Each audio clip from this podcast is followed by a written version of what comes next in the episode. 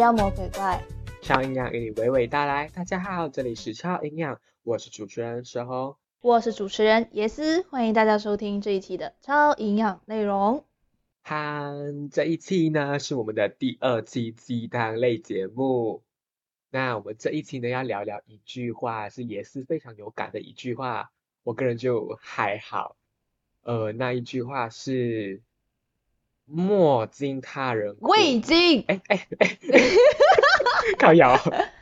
未经 他 人苦，莫劝他人伤。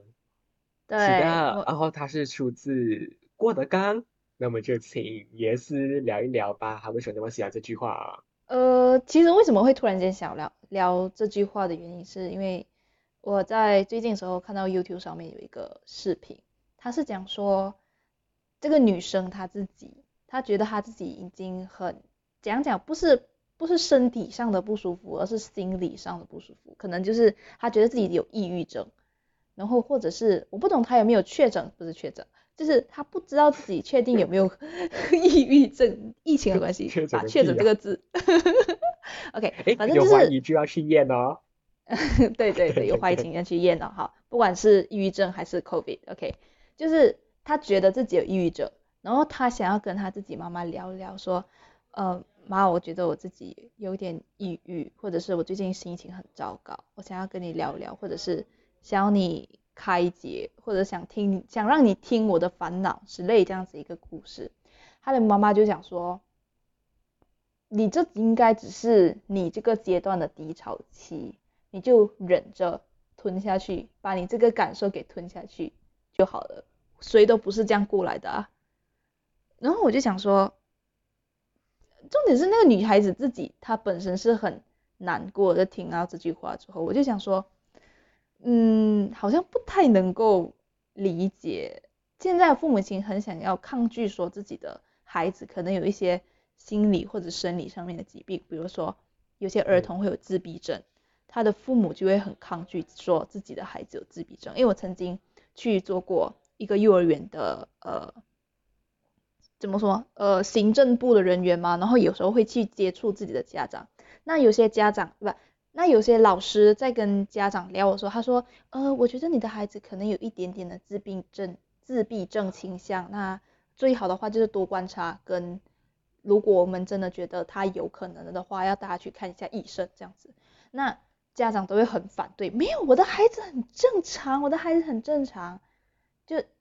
不知道可能是社会的歧视的关系啊，就是觉得自闭症孩子都很难教，还是都很难相处，跟抑郁症的人都很难相处一样。大家不管是父母还是你身边的人，都会很反对。我不知道身边的人有没有啦，可是我觉得父母那一辈的人都会觉得，这只是你的一个低潮期，它只是一个呃，你可以自己撑下去的那个阶段，因为谁都不是这样子来的的感觉。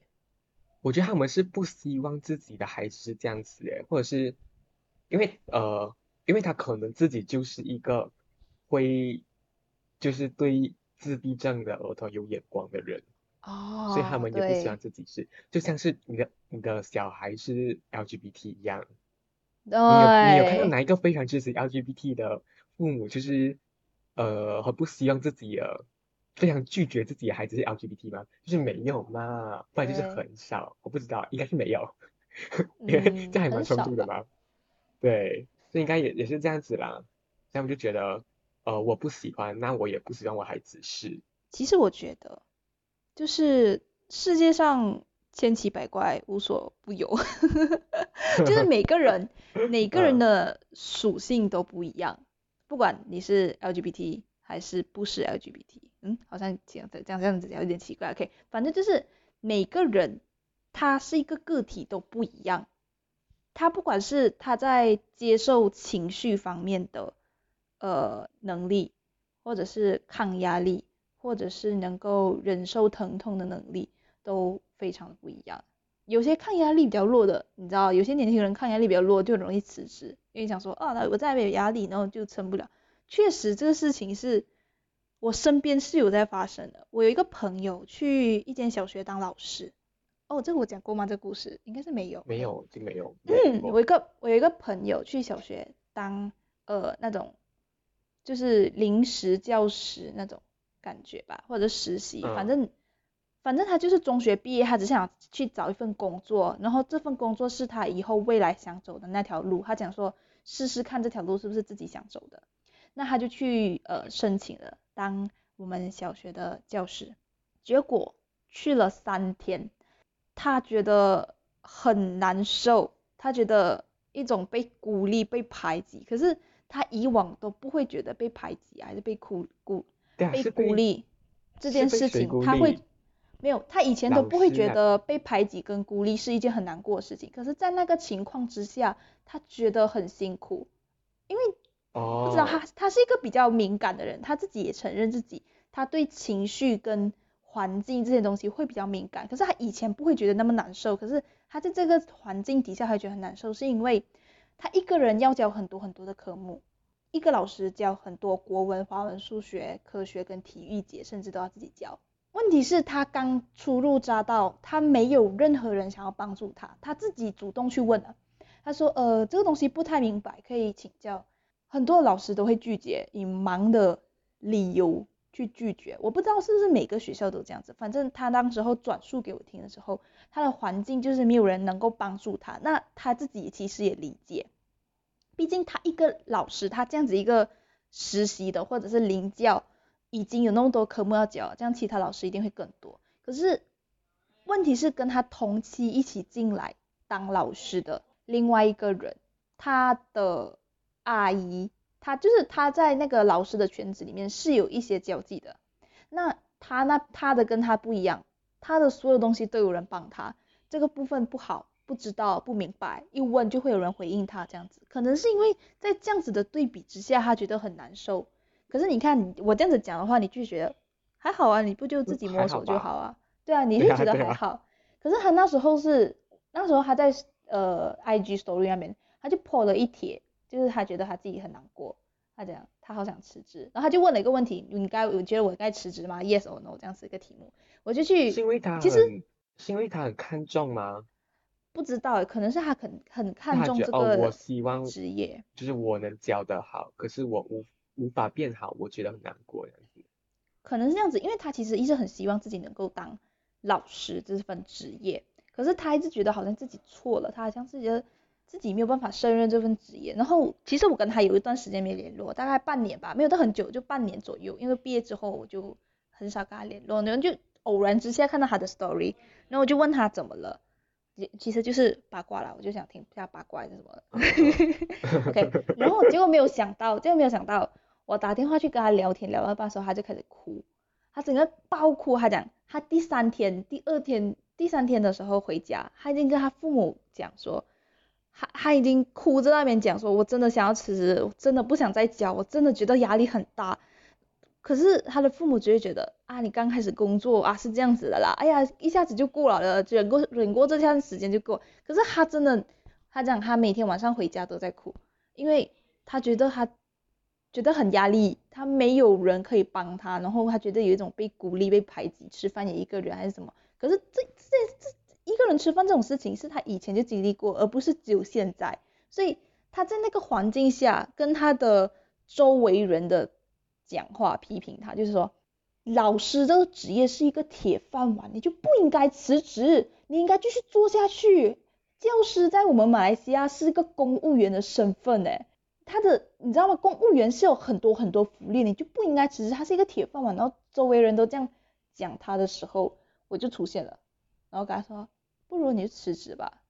然后。我讲，我这里，我这里，因为我刚好不是说嘛，在教幼儿园的行政人员，那他那边其实有请老师。我说，嗯，不然你在那边试试啊，你先不要辞那边先，然后你先来这边面个试，看那边要不要收你。然后刚好就在家哈，就在就在呃他家附近，他就来面试，并且呃聘请了他。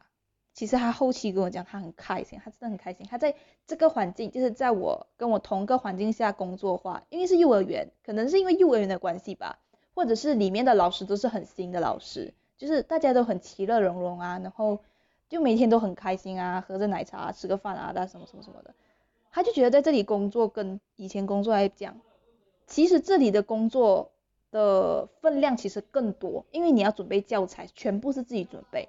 然后你要去安排学生，反正他就是在这个环境下面，他觉得比较开心啦。虽然就是他他觉得压力是一样的，只是环境让他没有办法忍受而已。所以在抗压力的地方，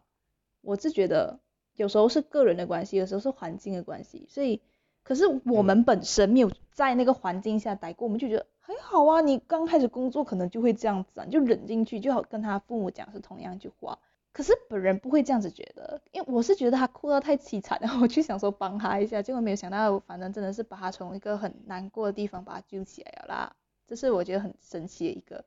其实压力这个东西，其实就就是除了自己本身，很多压力都是来自外在的。嗯。可能呃可能像是刚刚的故事，会更加偏他自己自己给自己的压力。对。有更多的案例就是。呃，是别人给自己的压力，别人的眼光给自己的压力。嗯，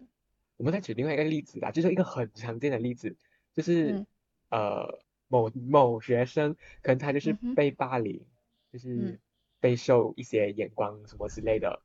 他爸妈会怎样？可能可能他是好爸妈，可能会把他解决，不然就是说是你的问题，或者是有怎样嘛，你忍过去就好了，又没有怎样。所以很多时候是别人给自己的一个压力，不是自己给自己一个压力。那自己给自己的压力可能更容易去调节啦。就如果是别人给你的压力，嗯哼，要调节是一个很难的。哎，我本人就是一个抗压性很高的人，为什么？因为我完全不管任何人，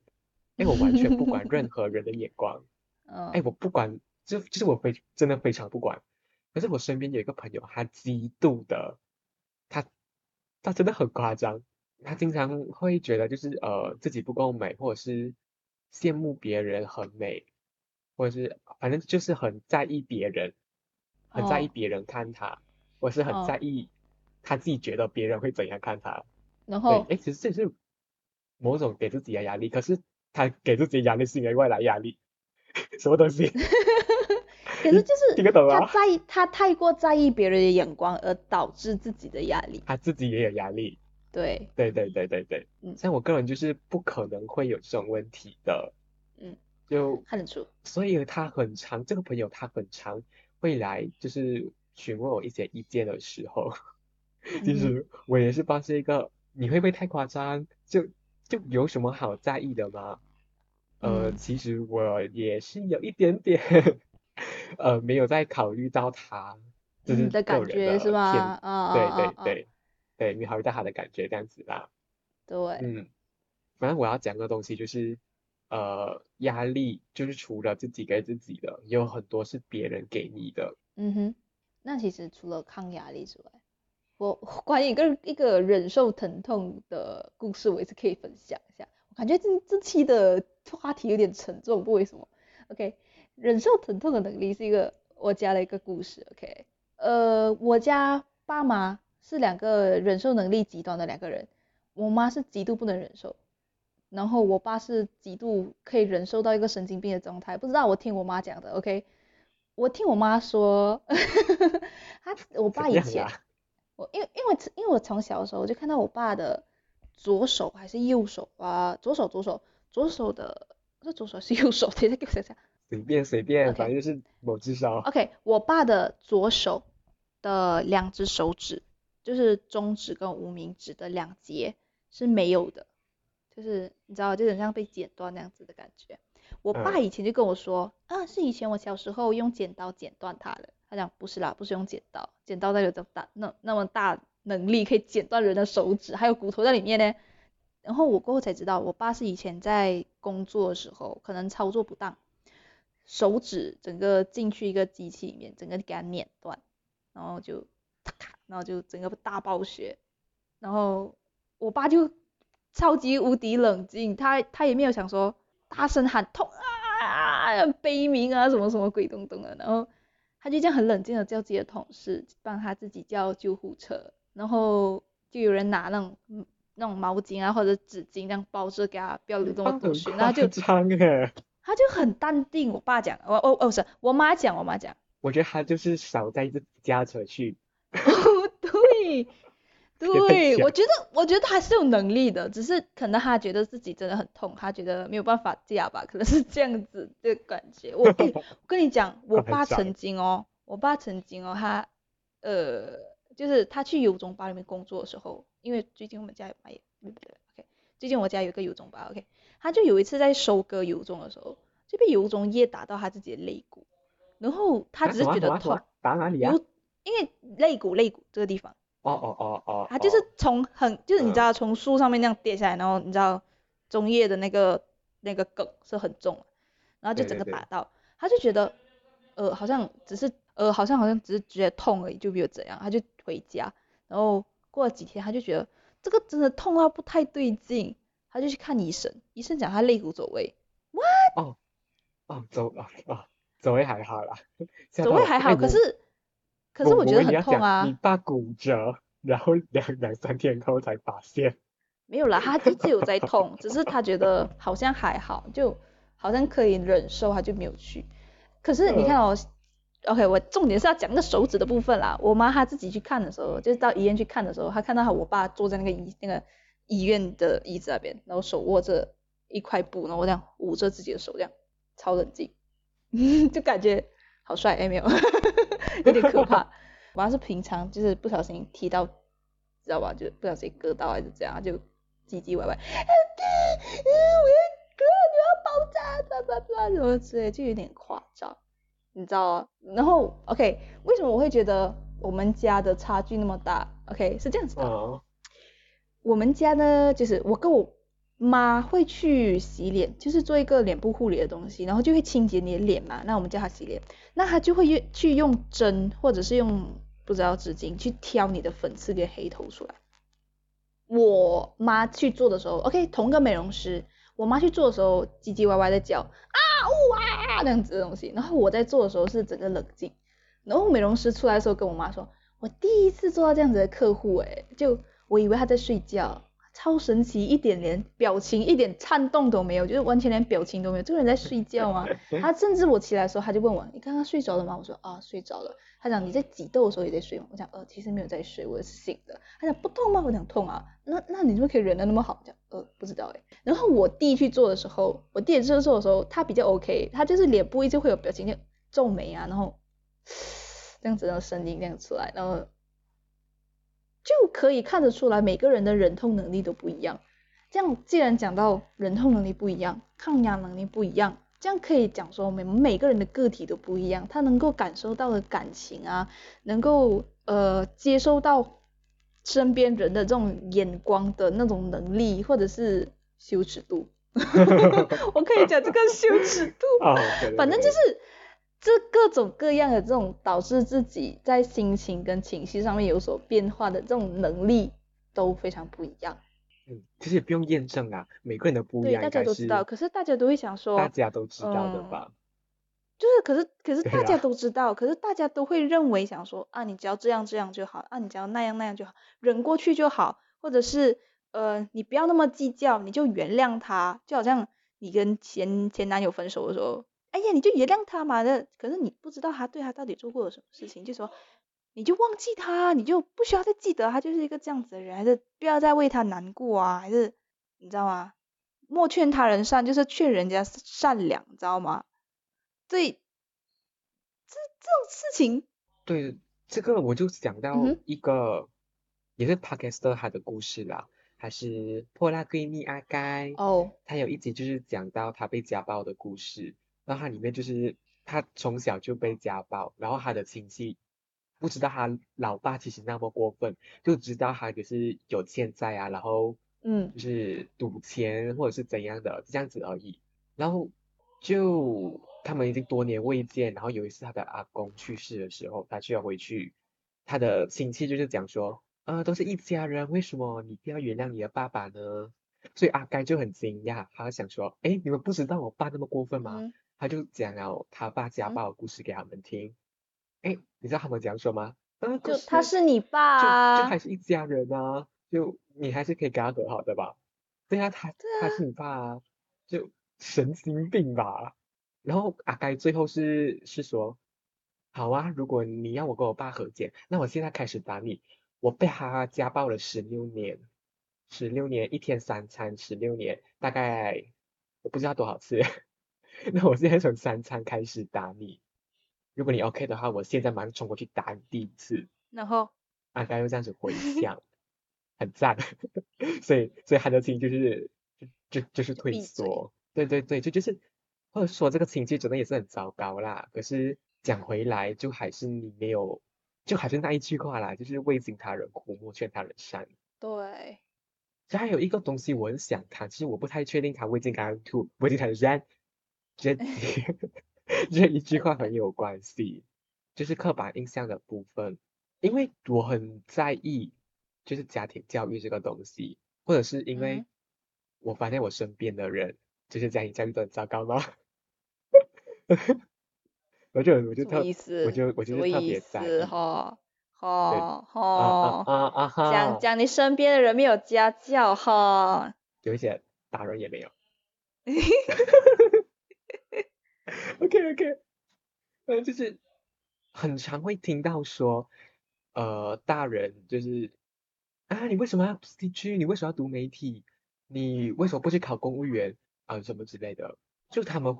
呃的经验告诉他们这样子做会好，这样子做你的生活其实很顺遂，就是很赚赚很多钱，就像是要教就让你去考医生一样，就其实就是他们的一个刻板印象啦，他们觉得这样好，他们就认为这样也对别人好。嗯，这个东西就好像嗯别人强加价值观给你这样子同一个道理，但是他认为那个是好的。可是他虽然知道每个人是不一样的，可是他只会觉得说，可是这个是好的，你知道是什么意思吧？即使道当然懂了。对对对对，就是就是即使你已经知道他可能经历过某些东西，可是对他人来讲说是是觉得很是觉得很普通的事情，就再普通的不过了啊。就是比如说家暴这件事情，嗯，再普通不过啊，谁没有被家暴的这种垃圾话？OK。真的是不太一样，呃，未被家暴的人一定占多数。对，OK，我不要讲家暴，OK，我说低潮期，谁没有过低潮期啊？啊，不就忍过去就好啊？不然你就这样这样那样那样这样，就比如说，那你就出去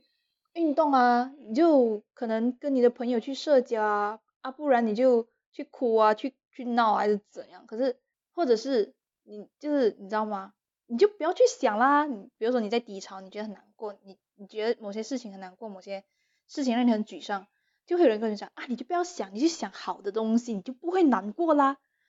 废话，谁不知道？问题是没有办法做到，我在这个情况下没有办法做到啊。可是你不要把你认为对的东西，或者是我也知道它是对的，可是我不能接受，有时候是不能接受，有些是不是我。可以接受的东西，就好像价值观这个东西，我可能不喜欢这个东西，对，嗯，哦，像是啊，可能会该就是该知道一点，就是就是辅导处的人，就是生活辅导处，你知道学校的生活辅导处就是非常的不专业嘛，对，他们遇到问题要干嘛？叫父母，哎，很烂哎，这是什么大便东西来的？跟你讲这个问这个东西，我曾经听过朋友讲，我朋友就讲之前就很对升学的部分有点困扰，或者是忘记是反正还有一个困扰就对啊，然后反好像是家庭纠纷还是怎样子，老师跟他讲说，你去跟你的家长去沟通啊，对，你要去跟他们讲你们想讲的，是他们很我朋友跟我讲吗？沟通，我就是无法跟家长沟通才来找你啊，不然我干嘛？对呀。对呀，我朋友是这样讲，你知道吗？就我就是没有办法跟他们沟通，所以我想寻求别的道路。我知道我我已经尝试过，我想要的是别的条道路，我想要多一点 idea，你知道吗？我讲从这边拿个专业的 idea，结果你让我去跟我父母交流，我已经沟通过了，可是我得到的反馈不是我想要的。对，就是没有，就是就是没有进步。好啦，对，骂完声我不讲。我声音好尖哦。呃。好啦，这可能我不知道现在还常不常遇到，就可能这样子的流言蜚语吗？就是一直会流传。嗯嗯嗯，其实呃，未经他人苦，莫劝他人善，很多时候都是呃用在父母诶，或者是父母就是那一个未经他人苦，要劝他人善的人，可能？你会觉得适用于这个东西，可是跟你讲啊，我不会把它套用在别人的身上，我只会把它放在自己身上，因为因为哦，父母可能也经历过你不知道的事情，所以他认为是这样子的。可是他只是告诉你，他只是做一个强加价值观给你这样子的一个动作，对我们来讲是不适合于我们的而已。但是可能他以前也经历过这样子的事情，然后让你觉得你不理解，你就说你这样子是错的。这个东西也可能是我们是错的，呃，有点绕，可是不你可以理解。所以我通常不会把这句话绕套在谁的身上，我直接放在我自己身上，然后每一次都告诉自己，这个人会这样子做，会这样子想，可能他后面会有一个他自己的理由，或者是他自己的一个感受。比如说像你呃讲的那个呃很看眼光的那个人，可能他在嗯小时候因为太过于看自己父母亲的眼光，或者是其他我们想不到，或者是我们不知道的后面一些缘由导致他这样子的事情的话，那我们也没有办法说你不要这么看别人的目光啊，他可能想，可是他做不到，他明白他不应该这样子做，可是他就做不到。其实刚刚讲的那些东西哦，就是什么价值观强加，会比较趋向于个人。在社会来讲，其实有一种叫做不是就是叫做啊，是我认为他应该是一个以社会价值观强加在某一部分人身上，比如说呃，男生就应该顾家，不是男生就应该 男生就应该去赚钱养家，可是女生生就应该就应该抓蟑螂贤德淑啊，干 你！男生就应该抓 蟑螂，不是妈妈吗？呃，是是呃是妥协，反正就是有时候社会会把某一些事情强加在某一个角色身上，比如说母亲就应该照顾孩子啊，就是家庭主妇啊，然后父亲就应该去赚钱啊。可是有些现在现代社会中，有些是家庭主夫，就是男生在家里面顾孩子，而女生出去赚钱的那一种。可是它就是一种叫做有点像是社会价值观的感觉，或者是说刻板印象。我觉得在我身边，无论是家人都呃还是亲戚，就他们的刻板印象其实是蛮重的，呃，尤尤其是在男生女生这个东西上面，性别，因为本人呢就是呃比较妖艳点，或者是走路就是啊你知道会 shaking shaking，是娘一点嘛，可以这样讲。对对对对对。嗯，就有一次，我姑姑她就是来我家，那一次我很暴怒诶，就我在她面前走过，我就要走去厨房，就因为就很自然嘛，顺其自然，我也不知道自己走路是怎样的，就是这样走路，就是一直摇来摇去，屁屁，一 一直在摇屁屁，她就讲，哎，你走路可以不要这样子吗，很难看诶。哎，我超级不爽，我当下真就是一个脸瞬间黑掉，然后要转过去。我真的是差一点要开骂，可是这时候幸好有别的亲戚就来圆场啦，就还好没有什么事情。不要好奇你其他亲戚讲什么。哦还哦还讲，哎呀他他以前就是这样子的嘛，就哦，就他从小到大都是这样子的啊，嗯就就瞬间就是火就是熄灭了，就没有嗯。怎样。虽嗯。然隔天我父母也有跟我提这件事情啊，我就是我就是一脸就是哼谁管他，嗯。他他讲话关我屁事啊，我嗯。就是这样子的态度去回应啊，就就让我觉得这个亲戚极度的讨厌，他就是一个极度的，就是男生应该这样，女生应该要这样的人。就除了这个亲戚，我妈也有过诶，就我有一次是出去玩，跟朋友出去玩，然后是一群女生，就我妈就会就有问我，诶，为什么你是跟女生出去玩？我就我就讲为什么那么讨厌男生，跟跟跟男生相处 之类的。重点是，他过后就讲你是你是阿 boy 吗？你是男生吗？我就是三想，你知道我当下压力有多大，真的快吓死了。我就是也没来管他，诶，我承认我是个男生啊，对啊，就是个 gay 而已啊。对 对对对，对啊，我自我认同还是男生，OK。对啊，就让我觉得，可能这些刻板印象其实也没有到多么强烈、多么的反对，可是会让我觉得很不爽。可能因为我是一个很讨厌刻板印象、很讨厌传统思想的人吧，嗯，所以我很讨厌这种，这就是这一些东西，就是旧时代的思想。其实我觉得性别上面的刻板印象来讲啦，OK，你讲完这这段话，其实我没有什么太大的思想，OK。因为你就直女啊，呃，你就没有问题啊。是没有什么男问女题啦，只是不知道哎、就你知道吗？我曾经曾经有在上课的时候，老师有讲到这个点，这个点，你知道吗？刻板诶不是是老师吗？其实我忘记是谁讲，他讲有时候刻板印象不是，它是一种社会价值观，就是呃，你知道吗？就是大家所认为的，大家认为应该这样，应该那样，所以导致会有一个刻嗯板印象，就好像种族之间的刻板印象，比如说马来人很懒，或者是之类的东西，印度人很这样这样这样。我这里不要讲那么多，OK？因为其实我个人不觉得马来人很懒，我对、我看过是有好的马来人的，只是他们很容易一个一个一个一个人或者是一小部分人，然后概括这个大族群这样的感觉。嗯，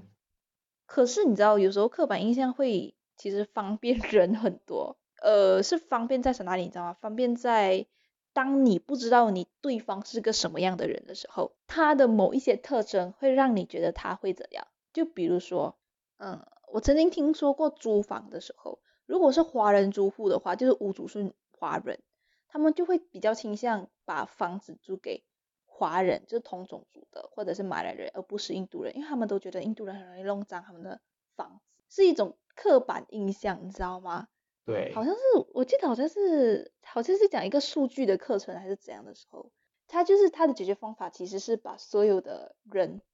把他们的履历履历数据化，不管是租房的还是怎样活动的，就把它变成一个数据化的东西，然后我只要上网看，我就知道这个人是个怎样的人，就不会造成各个族群、性别或者是各个角色上面的刻板印象。比如我讲的角色是学生就应该读书，母亲就应该做家务，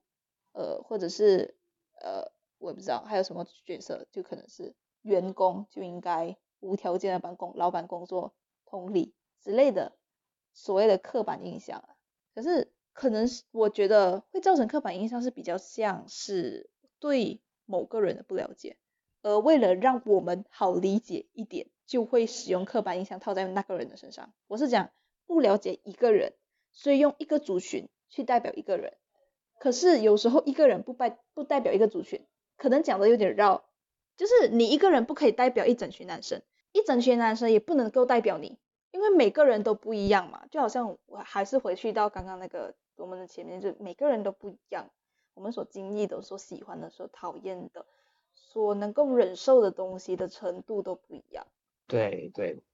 可能刻板印象真的是有，可能它就是一个大数据，它就是一个帮助，当然它也有帮助。可是最有问题的是用刻板印象强加在人家身上的，就是你应该要像刻板印象那样，就其实对它也不是。嗯，对，这个我就比较嗯赞成一点。每个人都不应该要像刻板印象的角色，或者是某个族群或者某个群体一样，不一定我是属于那个群体，我就应该要这样。可是每个人都不一样啊，那个感觉啦。反正呢，我们这一集主要就是说的，每个人都不一样，每个人都是一个独特的个体，他生下来他天赋点的地方就是不一样。不仅仅是天赋点的不一样，他们在成长过程中环境跟他们所接触到的人不一样，可能会也会造成他们在自己的喜欢、自己讨厌东西，或者是各种各样的东西感受方面的东西不一样，而不能够因为我们没有感受过，或者是我觉得我好像跟你有同样的感受，而去肆意的批评别人现在想要告诉你的一些他的心里话、他的困难、他的低潮、他的沮丧、他的所有负面的东西，就不应该去做太多的评价，甚至是去酸他。你可以不去支持，但我希望的是大家去理解他在经历沮丧，或者是经历低潮，或者是在面对失败等等等等的一些事情。难听一点的话，就是如果这个人在正在跟你倾诉他的烦恼、他的低潮的话，可是你没有办法说一些话让他会好过一点，或者是不能够负责为你的建议去做负责，或者是你觉得他可能不会接受你的建议，等等等等等等，让他会觉得更难受的话，那你就闭嘴吧。我是觉得这样写的啦。嗯，OK，那我们这一期关于未经他人苦，莫劝他人善的内容就到这里啦。可能会有一点点，可能中间我们讨论的时候会有点偏离主题了，但